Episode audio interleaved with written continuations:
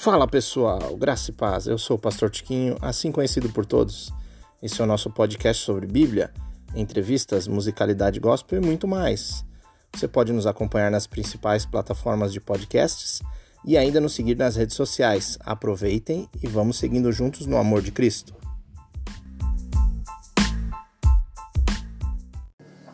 Bom dia, tudo bem? Estamos aqui novamente mais um dia, graças a Deus, para fazermos o devocional do Rota 66. E hoje eu vou estar ministrando em 1 Crônicas. Queria já dar bom dia ao pessoal aqui no, no, no Facebook no Instagram que estão nos acompanhando. Ainda o dia não clareou, uns 20 graus, amanhã super agradável. Estou é, muito feliz nessa manhã por ter sido ministrado no final de semana também pelas atividades que nós tivemos e pela, pelo culto ontem à noite na RDA Chapecó. E Deus tem falado muito ao meu coração a respeito de santidade, essas coisas. E, e o texto hoje também vai reforçar mais uma vez esse assunto. Espero que vocês sejam abençoados nessa manhã. Vocês que vão para o seu trabalho, que vocês vão para estudar. Não sei se a sua cidade, assim como aqui em Chapecó, tem feito esse rodízio dos estudantes. Independente disso, tem pessoas que vão nos acompanhar através dos podcasts, Spotify, Deezer uh, e as outras plataformas. Vão assistir também na minha rede social mais tarde ou nos outros dias. Espero que, independente disso, você seja abençoado. Em nome de Jesus. E eu quero ministrar aqui em 1 Crônicas, capítulo 13. 1 Crônicas, capítulo 13.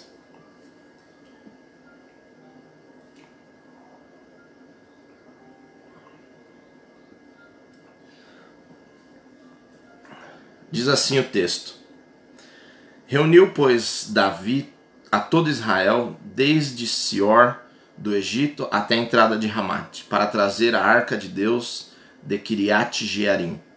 Então Davi com todo Israel subiu a Baalá, isto é, Kiriat Jearim, que está em Judá para, para fazer subir dali a arca de Deus, diante da qual é invocado o nome do Senhor, que se assenta acima dos querubins, acima dos querubins.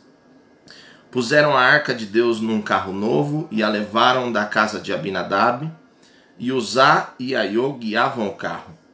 Davi e todo Israel alegravam-se perante Deus com todo o seu empenho em cânticos, harpas, alaúdes, com tamborins, símbolos e com trombetas.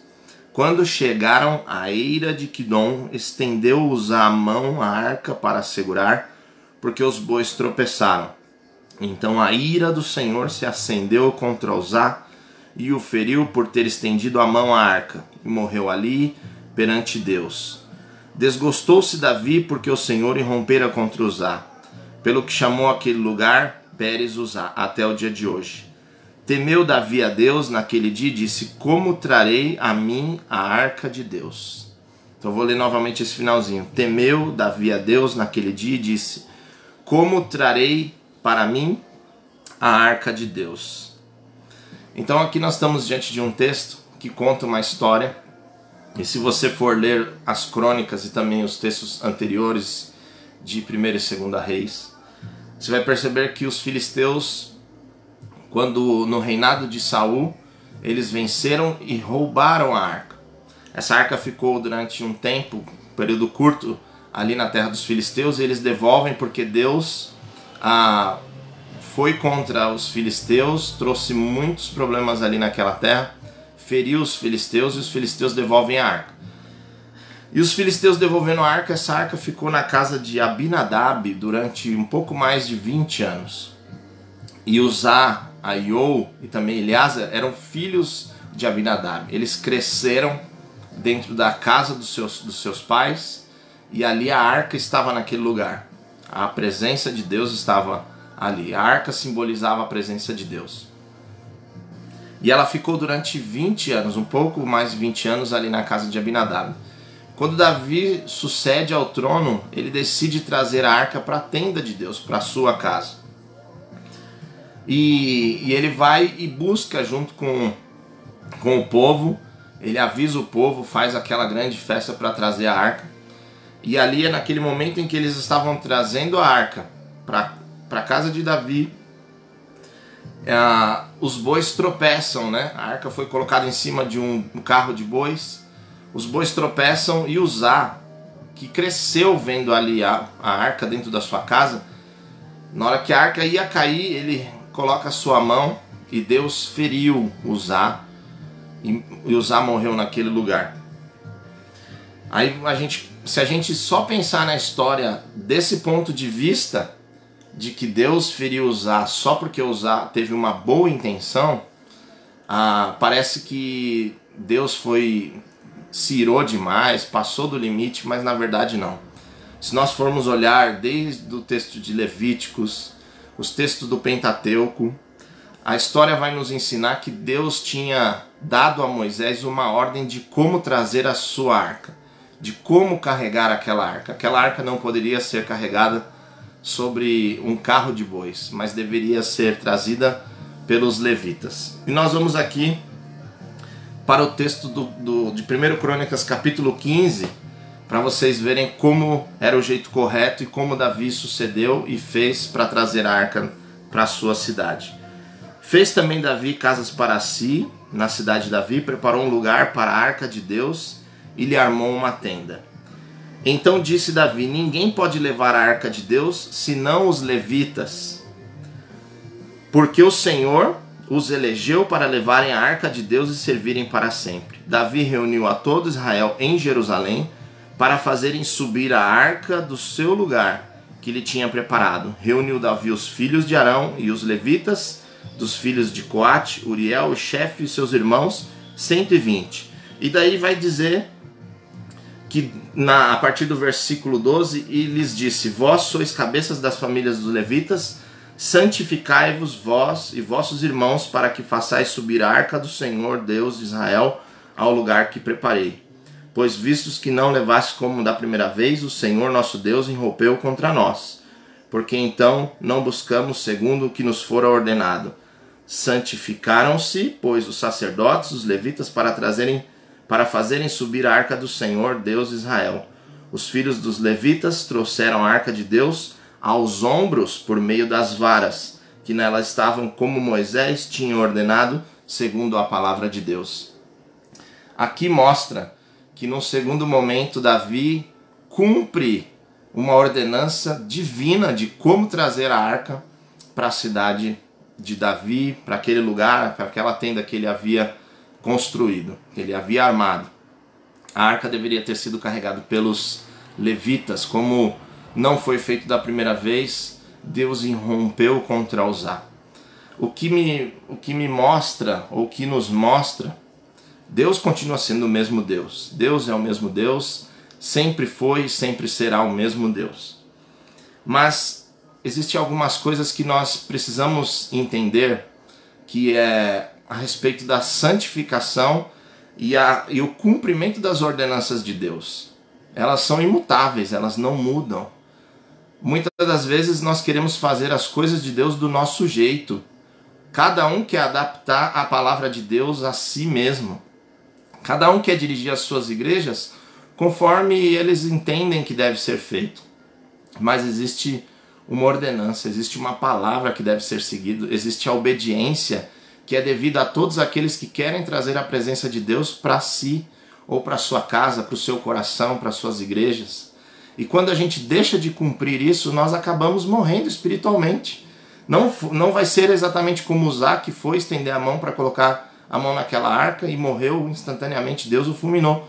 Mas quem não faz de forma correta para trazer a presença de Deus para si, vai morrendo espiritualmente. E isso desencadeia a sua morte física, desencadeia a sua morte de todos os aspectos da sua vida, seja na sua vida familiar, tem gente que quer dirigir, quer trazer a presença de Deus para dentro do seu lar e não segue os preceitos bíblicos. Se você quiser ter uma família feliz, se você quiser trazer a presença de Deus para dentro do teu lar, segue os preceitos bíblicos. Se você quer ser um pai abençoado, uma mãe abençoada, segue os preceitos bíblicos, traga a presença de Deus para dentro do seu lar conforme os preceitos bíblicos. Se você quer ser um cônjuge bom, quer ser um cônjuge amável, quer, quer saber como lidar com a sua esposa, com o seu esposo, segue os preceitos bíblicos. Você quer saber como você deve ser como servo de Deus, como você deve servir a sua igreja, como você deve servir ao Senhor, segue os preceitos bíblicos. Faça isso conforme o Senhor ordenou para você. E dessa forma, Deus vai nos abençoar. Deus vai trazer a sua presença, a sua presença vai estar conosco e nós seremos grandemente abençoados. Mas nós não podemos fazer do nosso jeito. Não é cada um fazendo do seu jeito que a presença de Deus vai vir e vai se estabelecer na nossa casa, na nossa tenda, na onde nós pretendemos que a presença de Deus fique conosco. Mas segue os preceitos bíblicos e assim foi com Davi na segunda etapa de trazer a arca. Ele chama os sacerdotes, chama os levitas, eles se santificam e trazem a arca como foi ordenado a Moisés através dos ombros dos levitas, por meio de duas varas que tinham argolas na arca, passavam aquelas argolas e eles iam trazendo a arca. Existem existe várias, vários detalhes a respeito disso. Eles davam seis passos e no sétimo passo eles sacrificavam, eles cultuavam a Deus ali, cantavam cânticos. Mas o que o, o, o enfoque disso tudo aqui é se nós queremos trazer a presença de Deus para dentro do nosso coração, para os nossos lares, para nossas igrejas, para nossa nação, nós precisamos cumprir os preceitos bíblicos. A nossa geração, a geração dos nossos dias vive uma apostasia de Deus. Não é porque as pessoas estão deixando de ir à igreja, de servir a Deus, pelo contrário, as igrejas estão cheias, tem igreja lotada aí. Né? Agora na, na, na pandemia as igrejas se esvaziaram por conta da, da, da do risco da, de contaminação das pessoas, mas se você perceber, as igrejas elas não estão vazias de pessoas. Se você fizer um evento, se você contratar um bom cantor, um bom pregador, as igrejas vão lotar. É até uma moda nos nossos dias ser cristão, ser crente, coisa do tipo. Mas cada um está querendo fazer do seu jeito, de, do jeito deles para trazer a presença de Deus, e Deus tem seus preceitos. Quando nós deixamos de olhar os preceitos bíblicos, de como a Bíblia diz que Deus vai manifestar a sua presença no nosso meio, a gente acaba morrendo espiritualmente. Por mais que tenhamos boas intenções, se nós não seguirmos os preceitos bíblicos da santificação, sem a qual ninguém verá Deus, nós não vamos cumprir o propósito e também vamos morrer espiritualmente. Quero deixar essa mensagem nessa manhã para que a gente tenha, para que a gente reflita, para que a gente aprenda mais uma vez com a Bíblia de que Deus ele é o mesmo ontem, hoje e será eternamente. E a sua palavra ela é imutável. A Bíblia ela é imutável. Nós passamos de geração em geração e vemos pessoas tentando adaptar a palavra de Deus ao seu contexto. Não. Nós devemos adaptar o nosso contexto à palavra de Deus. Devemos seguir ao que a Bíblia diz para que nós sejamos abençoados e Deus se manifeste para nós e não aconteça como aconteceu com Uzá. Uzá foi ferido por aquela irreverência de colocar a mão na arca e ela estava sendo carregada no, no, num carro de bois. Nós não podemos fazer assim. Traga a presença de Deus para dentro do seu lar, traga a presença de Deus para dentro do seu trabalho, da sua profissão, traga a presença de Deus para dentro da sua empresa, traga a presença de Deus para a sua geração, para a sua família, traga a presença de Deus para o seu coração, mas siga o que a palavra de Deus diz para que nós, ah, como, como regra de fé, como regra de conduta também, para que Deus se manifeste a nós com bênção. Tá bom?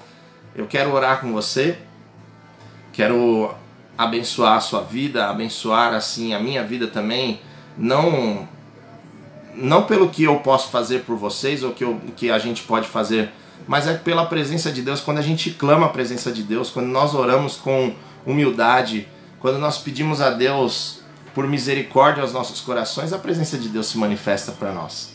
Então faça isso no seu, se você estiver ah, indo trabalhar, se você estiver indo na sua casa, com seu coração ah, na presença de Deus, clame por misericórdia a Deus, clame para que Deus te ah, ilumine através da sua palavra, para que você seja uma pessoa que conduza a sua presença de forma correta conforme os preceitos bíblicos, e você vai ser abençoado, sua família vai ser abençoada. Em nome de Jesus. Pai, obrigado, Senhor, por essa manhã. Obrigado por esse período curto que nós estamos aqui juntos com os nossos irmãos, sejam no Facebook, sejam no Instagram. E aqueles que irão nos ouvir depois nas plataformas de podcast. Pai, aprendemos com a tua palavra nessa manhã que não é de qualquer jeito que trazemos a tua presença para o nosso coração. Não é de qualquer jeito que nós trazemos a presença de Deus para as nossas igrejas e para as nossas casas. Não é de qualquer jeito que trazemos a tua presença para as nossas gerações. Pai, que a tua palavra seja o manual de instruções para que nós façamos conforme diz a tua palavra e também seja um manual de instruções para que a nossa conduta seja enquadrada na tua palavra, Senhor. Nós não somos salvos pelas nossas obras, jamais seremos, nós somos nós não merecemos a salvação que nos alcançou, mas a tua palavra diz para que a santificação seja uma verdade na nossa vida, seja uma verdade nas nossas gerações. O Senhor sempre requereu para ti a santificação que é devida ao teu nome. Pai, nos ajude, nos abençoa, que nós possamos ser pessoas que trazem a tua presença para dentro das nossas vidas, dos nossos corações, conforme a tua palavra tem nos orientado, Senhor. Abençoa os teus filhos nesse dia, nessa semana que se inicia no trabalho, nos estudos, no meio das seus familiares, aqueles que estão passando por dificuldades, que estão nos hospitais, nas UTIs, Senhor. Que a, a tua palavra possa os alcançar e que eles possam ser curados, Senhor para a honra e glória do teu santo nome é o que eu te peço e te agradeço. Em nome de Jesus. Deus abençoe vocês.